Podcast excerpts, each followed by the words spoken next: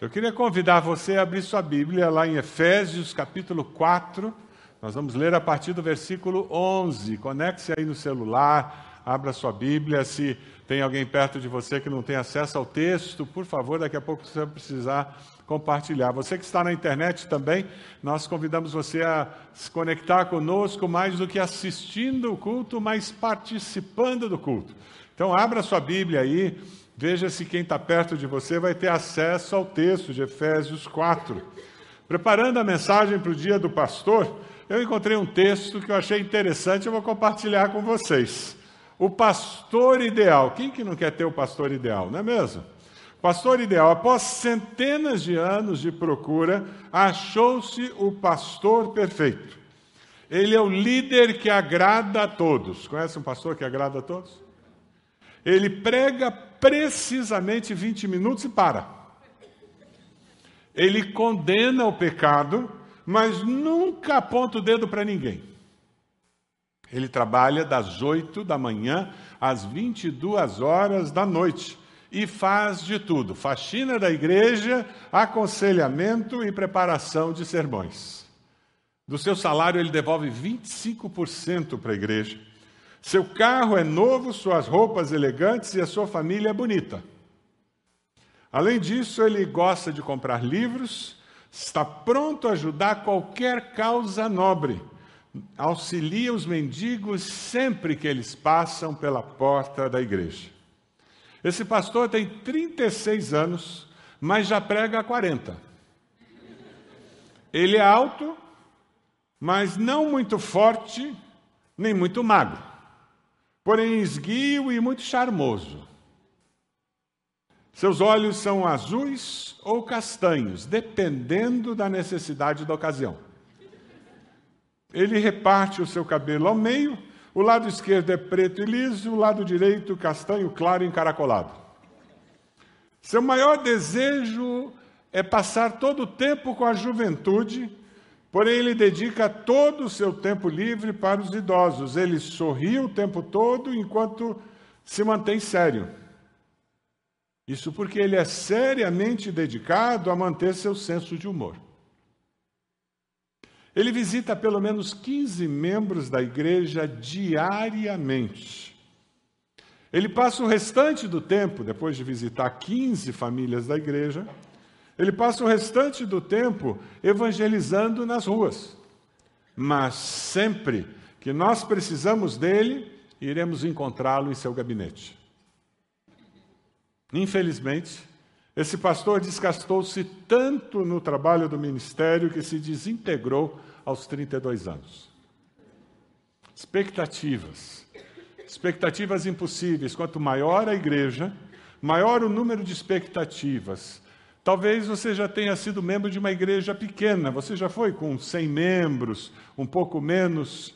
Quem foi membro de uma igreja pequena, talvez tenha tido um pastor que tenta satisfazer todas essas expectativas. Porque a maioria dos pastores de igrejas pequenas fazem isso. Buscam suprir todas as expectativas desses 50, 100 membros que estão sob a sua liderança. Mas o que, que a Bíblia fala sobre ser um bom pastor. Você já parou para pensar nisso? Você já fez um estudo tentando encontrar o que, que a Bíblia fala? Quando eu vim para a IBB, há 33 anos atrás, eu enviei um vídeo para a igreja, e nesse vídeo eu falava para a igreja sobre a filosofia de ministério que eu tenho, que eu entendo que Deus tem para mim, o que a palavra nos ensina. E compartilhei isso com a igreja. Quando eu comecei a ver a igreja crescendo e quando nós chegamos lá pelos 300 membros, perto de 400 membros, eu tive uma experiência muito interessante que me forçou a perceber como esse paradigma de que o pastor tem que suprir todas as expectativas e cuidar de todo mundo, embora na mente estava resolvido, no meu subconsciente não estava. Eu vou contar uma história para vocês entenderem o que aconteceu. A igreja com três, quatro cultos acontecendo aos domingos, lá na Gago Coutinho, e de repente, um casal chega na porta e me cumprimenta. E eu cumprimento o casal. E eu digo que bom que vocês estão aqui, sejam muito bem-vindos à nossa igreja. Uma alegria recebê-los aqui. Eles deram um sorriso amarelo para mim. Um olhou para a cara do outro, aí eles riram um pouco mais. O marido vira para mim e diz: Pastor, nós já somos membros aqui há um ano. Vocês podem imaginar como eu quis abrir um buraco no chão e desaparecer naquela hora, né? Constrangido. Eles eram membros da igreja há um ano e eu ainda não os havia encontrado. Ele, naquele tempo, o pastor Avelino tinha entrevistado aquele casal. Aquele casal estava servindo numa área que o pastor Avelino liderava, estavam indo nas congregações e eu simplesmente não tinha tido a oportunidade de encontrá-los. E eles eram membros da IDB. Eu fui para casa com uma crise interior que durou algum tempo. Que tipo de pastor eu sou que tem alguém que é membro há um ano e eu não conheço? Isso não está certo, não pode ser. No meu período devocional, um dia, Deus falou de uma forma muito clara. Sabe aqueles dias em que você está lendo a tua Bíblia no teu quarto, e a impressão que você tem é que o texto pula da palavra, a impressão que você tem é que tem alguém aqui do teu lado falando com você. E enquanto eu orava sobre esse assunto, dizendo, Deus, como é que eu vou conseguir pastorear? A igreja está crescendo, o que, que eu faço? E eu como que eu vi o Senhor me dizendo: você não tem que pastorear todas as pessoas, mas você tem que garantir que todas as pessoas sejam pastoreadas. Você não tem que pastorear todas as pessoas, mas tem que garantir que todas as pessoas sejam pastoreadas. Meu paradigma de, do que era ser um pastor começa a ser mudado, reafirmado dentro do conceito bíblico que nós vamos estudar hoje aqui. Talvez você tenha um paradigma que precise ser mudado. Um entendimento de qual é a função do pastor no corpo de Cristo e qual é a sua participação no corpo de Cristo. E o desejo é que, ao terminarmos essa mensagem, você saia daqui abençoado pelo que a palavra nos ensina. Lendo um, um comentarista, eu compartilho com vocês uma afirmação que ele faz, que eu achei muito relevante. O conceito bíblico da liderança espiritual. A Bíblia ensina que o pastor deve garantir que os membros da igreja que ele pastoreia sejam formados, ajudados, guiados, cuidados, resgatados em caso de extravio, para que cheguem a ser o que Deus deseja que sejam e exerçam o ministério que Deus tem preparado para cada um deles na igreja e na sociedade. Deixa eu ler de novo esse texto. Esse texto é muito importante. Ele é um grande resumo da mensagem que nós estamos compartilhando hoje. A Bíblia ensina que o pastor deve garantir que os membros da igreja que ele pastoreia sejam formados, ajudados, guiados, cuidados, resgatados em caso de extravio, para que cheguem a ser o que Deus deseja que eles sejam. E como consequência de ser quem deseja, Deus deseja que você seja, exerça um ministério que Deus tem preparado para você, para cada um deles, na igreja e na sociedade. Estava para parar a mensagem aqui, se você for para casa com, essa, com esse conceito, você tem tudo que você vai ouvir hoje. Mas nós vamos continuar olhando o texto com um pouco mais de detalhe. Você pode fazer isso? Efésios 4, abra aí a sua Bíblia. 4, 11 a 16.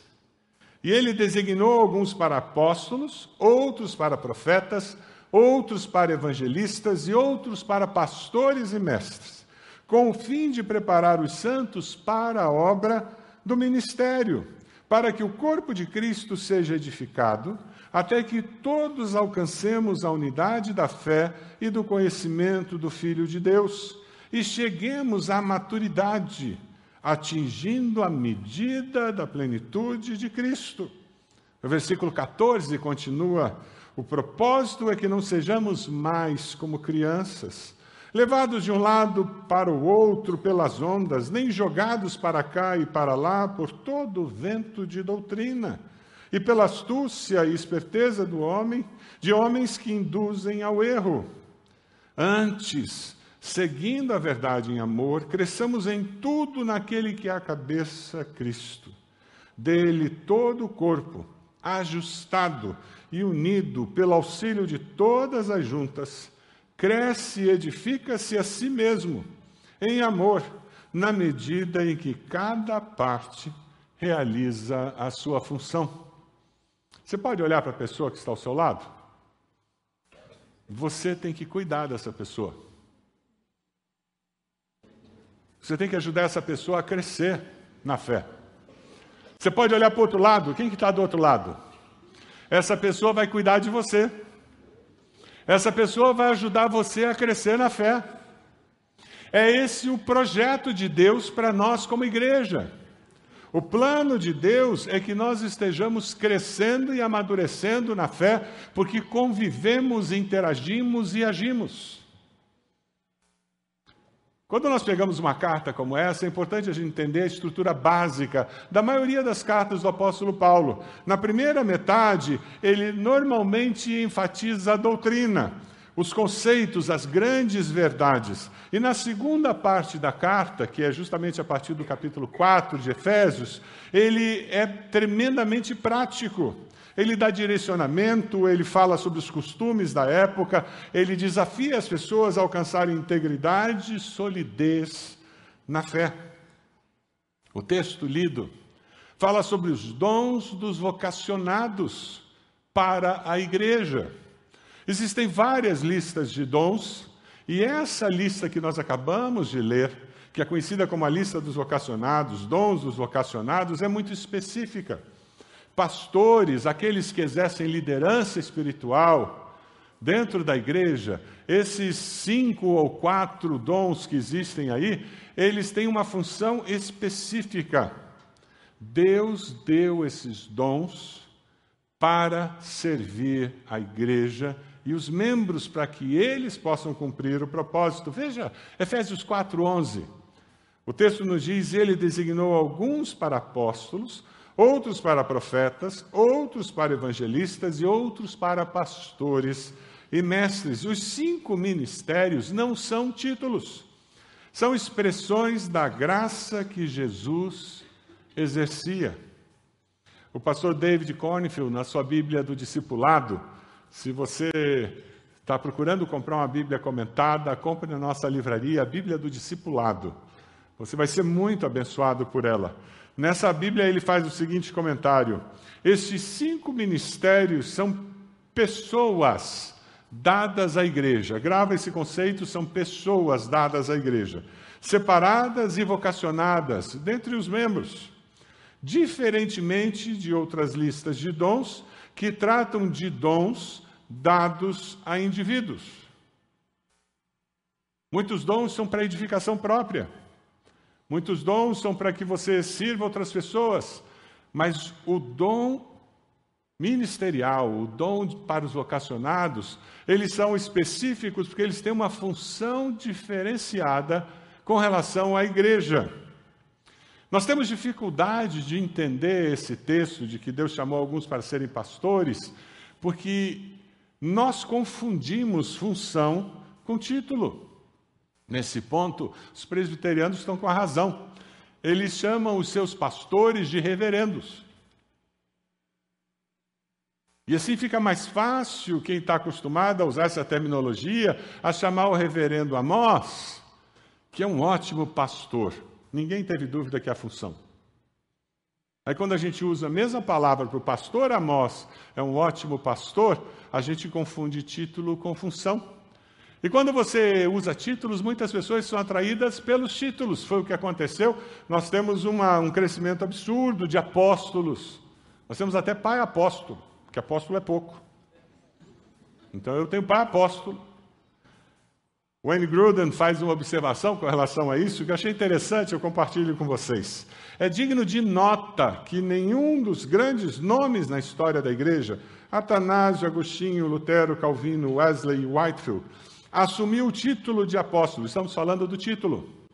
Título de apóstolo permitiu que o chamasse apóstolo. Se algum Se alguns, nos tempos modernos, querem atribuir a si, a si o título apóstolo, logo levanta a suspeita de que são motivados por um orgulho impróprio e por desejos de alta exaltação, além de excessiva ambição e desejo de ter na igreja mais autoridade do que qualquer outra pessoa deva, deve corretamente ter.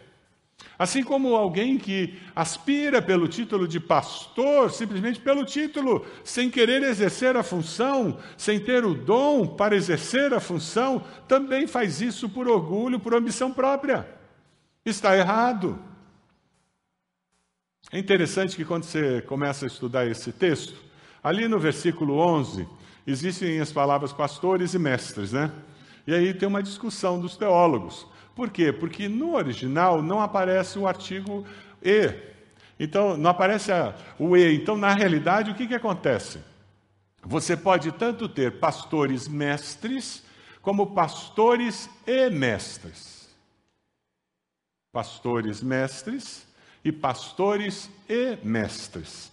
É interessante porque algumas pessoas falam sobre essa dupla função e uma das argumentações é que não tem como você ser pastor sem ensinar, e não tem como você ser mestre sem ter que envolver-se de alguma forma para ter uma experiência pastoral com seus alunos.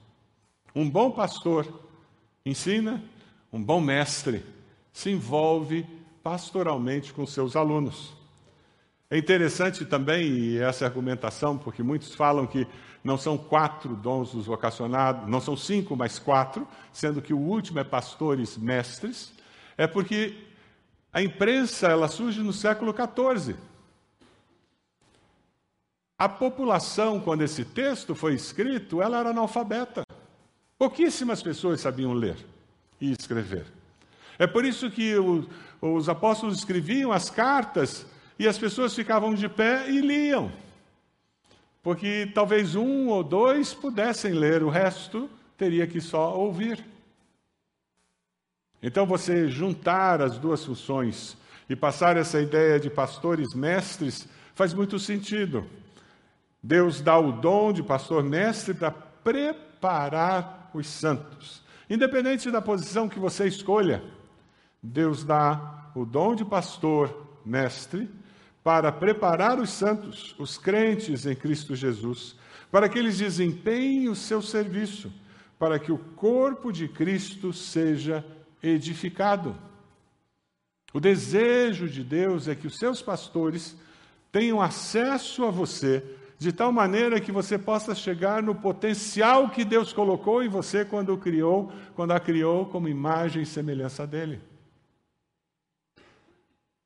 Os pastores, eles preparam os discípulos para o ministério. Eles recebem esse dom de Deus com uma função clara: preparar cada membro da igreja, cada um de vocês, para que vocês cheguem no potencial que vocês têm e possam exercer o projeto de vida que Deus tem para vocês. Efésios 4,12 nos diz: com o fim de preparar os santos para a obra do ministério, para que o corpo de Cristo seja edificado. Essa é a finalidade dos dons oficiais, capacitar os membros. A palavra que aparece e que faz com que tradutores digam preparar os santos, outros digam o aperfeiçoamento dos santos, é catartizo, no grego. Essa palavra significa ajustar, caber, completar, colocar no lugar devido, capacitar, remendar e restaurar. Um comentarista fez a seguinte afirmação: de acordo com o original, essa palavra significa conduzir a um estado espiritual ordenado por Deus. Aqueles que têm sido desordenados e separados por causa do pecado, e fortalecer, confirmar e promovê-los a viver como Deus quer. É muito interessante que essa palavra, ela também é usada na medicina.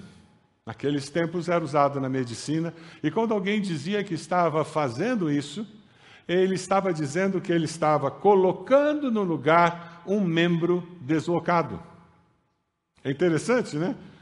A mesma palavra que é usada aqui no texto falando sobre a função pastoral, o que ele deve promover na vida dos membros, das ovelhas, daqueles que ele lidera espiritualmente, os médicos faziam com relação ao membro do corpo, que estava deslocado, colocá-lo no lugar planejado, original. Esse é o plano de Deus, é o papel principal de qualquer pastor e de toda pessoa.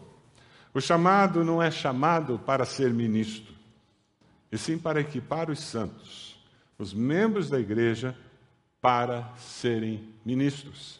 Cada membro, um ministro. Você tem entendido que Deus tem um projeto com a sua vida e que Ele deseja usar a sua vida na, pessoa que está ao seu, na vida da pessoa que está ao seu lado, aquela pessoa que você convive no pequeno grupo, aquele irmão, aquela irmã que você soube que aconteceu alguma coisa, existe uma necessidade na vida dela. Deus planejou que fosse assim.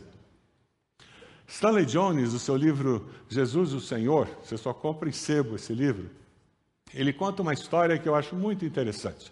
Para nós brasileiros que gostamos de futebol, então fica melhor ainda.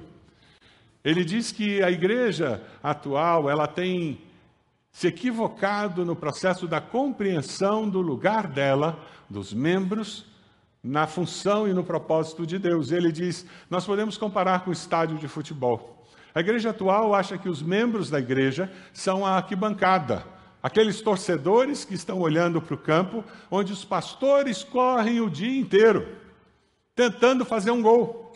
E quando eles fazem o gol, festa na arquibancada. Eu tenho um pastorzão que ungidão que ele é. Ele fez cinco gols nessa partida. E o Stanley Jones diz: é um equívoco, não é o que a palavra nos ensina. Na realidade, quem tem que estar na arquibancada é a sociedade sem Deus, os não crentes, quem está observando o que acontece são aqueles que ainda não conheceram o amor de Deus. Quem está no campo são os membros da igreja. Olha para a pessoa e diz: vai botar chuteira que você vai entrar em campo. Quem está no campo jogando são os membros da igreja, os discípulos de Cristo. O pastor é o treinador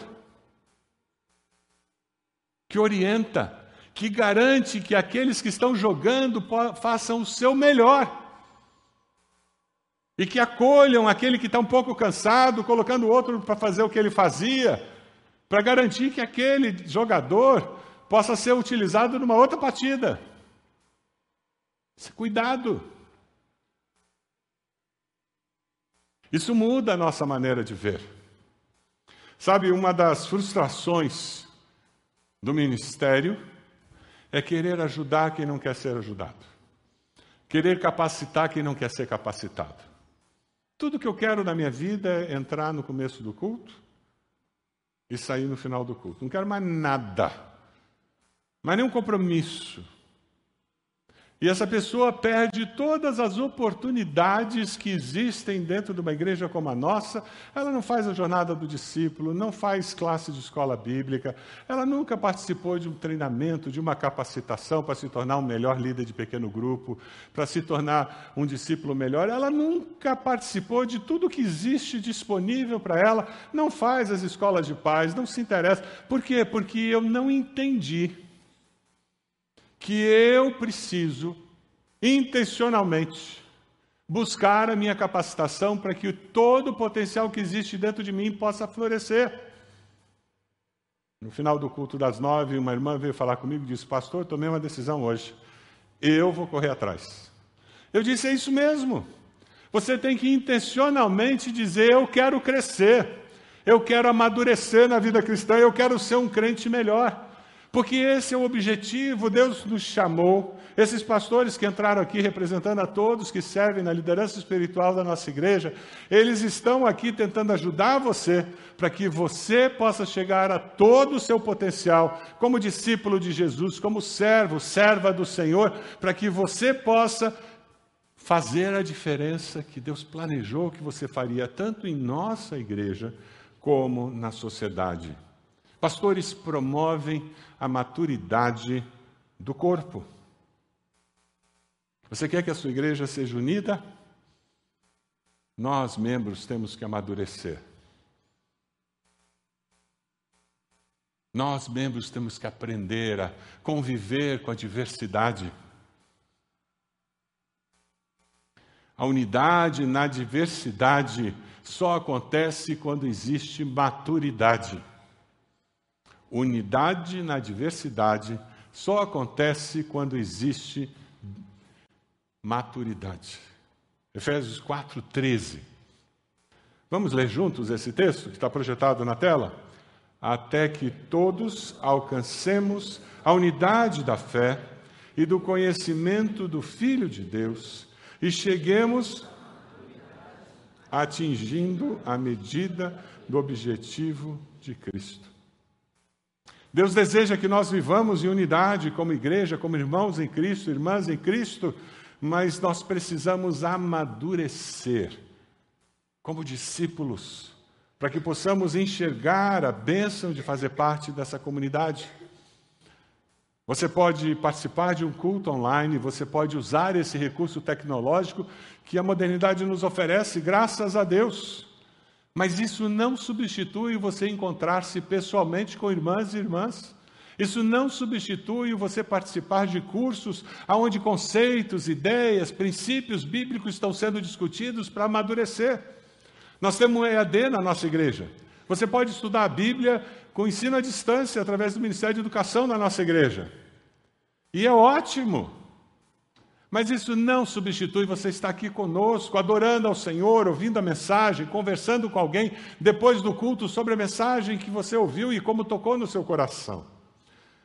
Para alcançar o objetivo que Deus tem para você, é necessário que cada discípulo amadureça na fé, tornando-se semelhante a Cristo. Você está crescendo. Hoje você é uma pessoa mais madura do que você era um ano atrás, antes da pandemia. A sua caminhada com o Senhor está num processo ascendente ou descendente? Nós acabamos uma série de mensagens sobre o fruto do Espírito. Quanto do fruto do Espírito você tem na sua vida? Amor, alegria, paz, paciência, amabilidade, bondade, fidelidade, mansidão, domínio próprio. Uma das alegrias que nós temos no ministério cristão é quando nós vemos pessoas que aproveitam as oportunidades Pessoas que, quando estão aqui na nossa igreja e vem uma classe começando, elas já se inscrevem porque elas querem participar, vão no encontro de casais para fortalecer o casamento, participam do Entre Casais porque querem fortalecer o relacionamento deles, eles querem crescer. Pessoas que estão interessadas e, e os homens entram em grupos de homens, mulheres em grupos de mulheres e participam dos eventos porque eu quero conhecer mais, eu quero crescer. Intencionalidade para amadurecer na fé. Você está numa igreja onde você tem uma gama de oportunidades que é surreal. Surreal. Não tem como você participar de tudo o que acontece na nossa igreja. Glória a Deus. Mas você precisa participar do máximo que você pode para que você cresça, para que você se torne um discípulo, uma discípula melhor. É interessante porque o apóstolo usa duas metáforas para ilustrar a imaturidade. Dá uma olhadinha no versículo 14 do texto. Ele usa crianças, a inconstância da criança, que está chorando agora e de repente está correndo, e de repente está correndo e começa a chorar. E ele mostra um barco jogado pelas ondas. É essa a metáfora que ele usa. E ele continua no versículo 15 dizendo: Antes, seguindo a verdade em amor, cresçamos em tudo naquele que é a cabeça, Cristo. Dele todo o corpo, ajustado, unido, pelo auxílio de todas as juntas, cresce e edifica-se a si mesmo em amor, na medida em que cada parte realiza a sua função. O verdadeiro amor fala a verdade e ela não machuca, ela produz crescimento. Eu e você somos desafiados pela palavra a exortar uns aos outros. Exortar não é dar babada nos outros, não. A palavra exortar é você colocar a mão no ombro da pessoa e dizer: meu querido, aquele caminho está errado, vem comigo, é esse aqui, e você sai caminhando com a pessoa. E é isso que acontece quando você assume essa sua posição no corpo de Cristo. Você é líder de pequeno grupo, você é vice-líder e o grupo multiplica e você aceita aquele desafio de liderar e você diz: Deus vai me capacitar e com isso você vai começar a amadurecer como discípulo e você vai conseguir além do que você imaginava que podia fazer. Quantas histórias poderíamos contar aqui de líderes de pequeno grupo que não acreditavam em si mesmos, quando assumiram e abençoaram tantas vidas. Como igreja, nós temos recursos disponíveis para ajudar você a abençoar pessoas. Nós temos a rede de cuidado que você vê aqui atrás, os vários ministérios que significam que eu posso apoiar essa pessoa e eu estou caminhando com alguém, eu estou ajudando essa pessoa a enfrentar uma dificuldade. Eu digo, meu querido, nós temos o CR na nossa igreja segunda-feira à noite. Vamos lá no CR, vai abençoar você nessa situação que você tem. E olha, eu vou contigo porque eu descubro que eu sou corpo e eu sei que eu sou responsável pelo meu irmão, minha irmã, e eu venho uma segunda, duas, e depois a pessoa continua sozinha. E o outro eu vou encaminhar para a policlínica para buscar um psicólogo, porque eu estou entendendo que vai ser essa melhor a, a situação, ou quem sabe um processo de libertação para que aquela pessoa possa ser liberta do que atormenta a alma. Ah, meus queridos, como nós precisamos uns dos outros. Ninguém amadurece como discípulo sozinho num canto. Não existe isso. A fé cristã é uma fé comunitária. A fé cristã é uma fé comunitária. Você amadurece, experimenta, vivencia a realidade da fé cristã quando você faz isso com os outros. Olha a pessoa que está perto de você. Espera assim, eu preciso de você, viu? Eu preciso de você para dar conta do recado. E é isso mesmo, nós precisamos uns dos outros. E é por isso que nós nos disponibilizamos para abençoar o outro, a outra. Você pode abaixar sua cabeça? O que Deus falou com você? Você consegue mudar teu paradigma de que o pastor tem que fazer tudo na igreja? Se você tem esse paradigma? Se você tem esse paradigma e você congrega aqui no EBB, você vai ficar muito frustrado. Porque não é o, o princípio que nós utilizamos, o princípio bíblico que utilizamos é que o corpo cuida do corpo. E nós apoiamos os membros do corpo, os capacitamos, encorajamos para que esse cuidado mútuo aconteça. Você decide que vai cuidar das outras pessoas? Juntos nós cuidamos uns dos outros. Esse é o princípio bíblico. Seus pastores lideram, capacitam, pastoreiam as pessoas que lideram as redes de pequenos grupos, porque esses abençoados, essas abençoadas, desejam ser bênção na sua vida. Quem sabe a sua decisão hoje é: eu decido fazer parte de um pequeno grupo, pastor. Estou sozinho, estou caminhando sozinho, estou caminhando sozinha, isso não é bom. Eu vou procurar um pequeno grupo perto da minha casa. E eu vou fazer parte dele. Quem sabe a decisão que você tem que fazer hoje é que a vida discipular vai se tornar uma realidade na sua vida. Porque juntos nós vivemos a vida discipular. Você vai se deixar discipular e você vai discipular alguém. Eu decido viver como discípulo de Cristo. Mas para viver como discípulo de Cristo, eu preciso confessar Jesus como Senhor e Salvador. Faça isso nessa manhã. Se arrependa dos seus pecados. Faça uma oração agora dizendo: Senhor, eu te peço perdão pelos meus pecados e eu aceito Jesus como meu Senhor e Salvador. Toma minha vida em tuas mãos. Cumpre teu propósito em mim, Senhor. Juntos nós amadurecemos na fé. Eu decido buscar maturidade na fé. Junto com meus irmãos, irmãos e irmãs. Essa maturidade vai me levar a batizar. Você está aqui, ainda não foi batizado, obedecendo a Jesus, seguindo o mandamento de Cristo. Então venha à frente e diga: Eu quero Eu quero ser batizado porque eu quero amadurecer na fé. Você pode ficar de pé onde você está? Nós vamos começar a cantar e eu quero convidar você, desafiar você a vir até aqui à frente, colocar-se de joelhos, consagrando sua vida ao Senhor. Esse é tempo de consagração.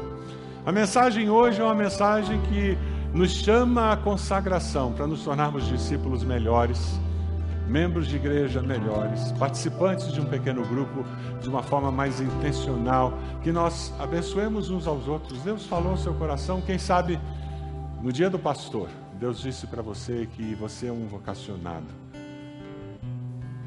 Eu fui chamado por Deus fazendo meu período devocional no meu quarto, sozinho. O quarto onde hoje eu estudo e preparo os sermões, porque hoje eu moro na casa que eu morava naquela época. Deus tem um plano para a sua vida. Se Deus está chamando você para o ministério, venha até aqui à frente, coloque-se de joelhos. Nós temos pastores aqui que vão orar por você, abençoar, ministrar na sua vida. Vem aqui. Nós estamos esperando você. Talvez você diga, pastor, eu quero participar de um pequeno grupo. Vem aqui. Já tem gente vindo. Amém. Sai do seu lugar, vem aqui. Tempo de consagração. Pastor, eu vou começar a estudar mais a Bíblia. Eu vou eu vou me inscrever num dos cursos que nós temos aí na igreja. Eu quero, eu preciso amadurecer na fé, pastor. Eu quero crescer. Vem aqui, graças a Deus por isso. Deus está falando ao seu coração, você está tomando uma decisão hoje, eu vou me batizar, ou quem sabe eu vou aceitar Jesus. Se eu vou começar uma história linda com Deus, Criador dos céus e da terra porque eu estou tomando uma decisão ao lado de Jesus. Nós vamos cantar. Enquanto nós cantamos, vem aqui, nós estamos esperando você para orar por você. Vamos lá.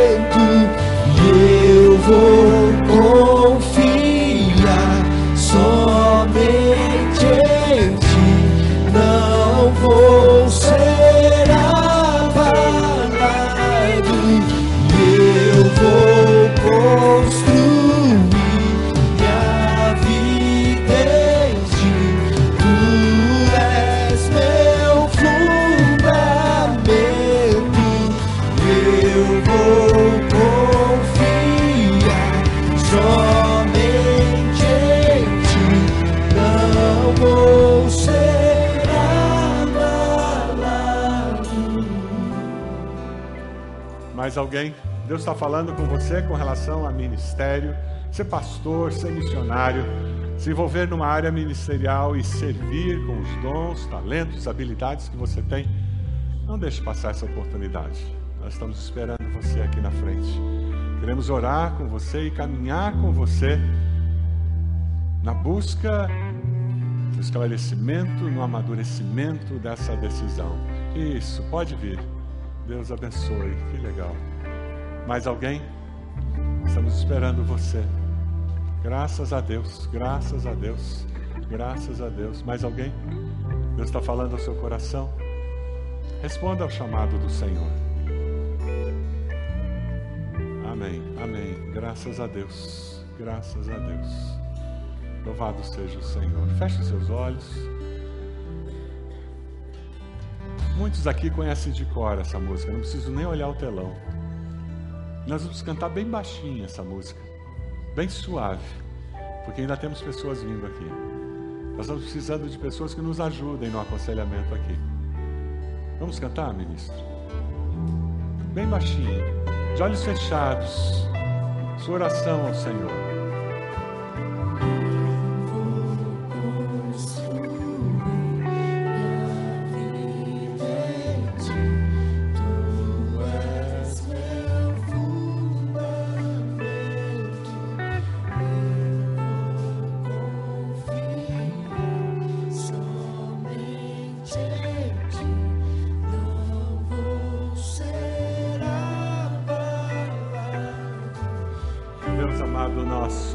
Gratos ao Senhor.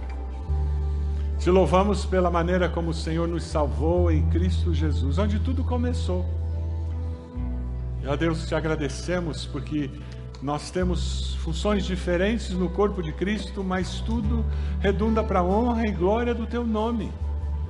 Te agradecemos porque o Senhor tem nos separado, homens e mulheres, para servirem na liderança espiritual da tua igreja.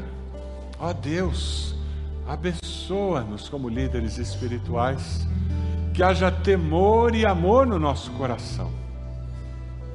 Deus amado, nós também chamamos, vemos o Senhor chamando outros para, com a salvação que tem, se espalharem pela sociedade, em diferentes profissões e atividades profissionais, indo como sal da terra e luz do mundo para fazer diferença. Vivendo em comunidade como discípulos de Cristo, como corpo de Cristo, edificando um ao outro, abençoando um ao outro, confortando, apoiando um ao outro e dessa forma mantendo a saúde da família de Deus. Ó oh, Pai amado, nós nos consagramos como igreja do Senhor e pedimos que o Senhor nos ensine a viver esses princípios bíblicos com intencionalidade, com intensidade. Abençoa esses irmãos e irmãs que vêm à frente tomando uma decisão nessa manhã, ó Deus, com teu Santo Espírito, confirma. Seja uma decisão de vocação, uma decisão de estudar mais tua palavra, de abençoar outras pessoas, ou aceitar a Cristo, Deus, confirma essas decisões. Que cada uma delas possa trazer honra e glória para o nome do Senhor. Essa é a nossa oração. E nós a fazemos, Senhor, no nome precioso de Jesus. Amém.